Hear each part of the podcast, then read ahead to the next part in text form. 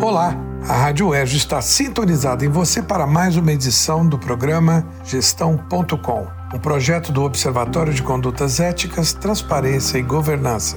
Eu, Manuel Marcondes Neto, da Faculdade de Administração e Finanças da UERJ, trago a cada novo episódio um conceito, um conteúdo, informação e reflexão, enfim, sobre o campo da governança. Hoje nós vamos falar da instância demanda resiliência.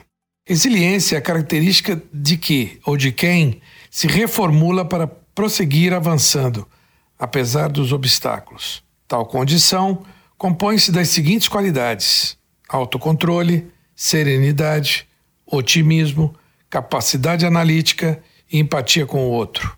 No contexto da resiliência institucional, que é o nosso caso, uma organização pode lançar mão de duas estratégias: gestão das mudanças e gestão das causas adotadas.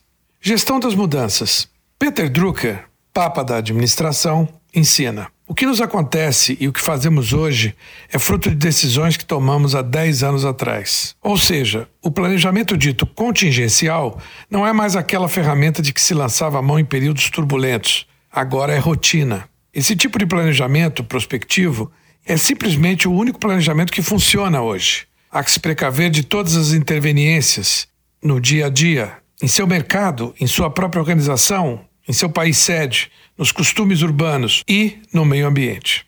Gestão das causas adotadas, a segunda estratégia. Vestir a camisa do time, já ouviu isso? É a expressão típica brasileira para engajamento. E não é, obviamente, só relacionada ao futebol. Trata-se de vestir a camisa de uma dada causa, de uma dada organização. Aliás, causa é o que mais move a gente neste terceiro milênio. Isso está em ascensão.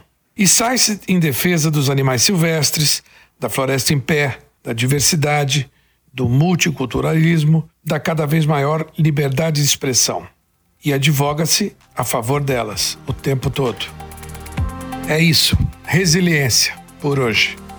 Tchau.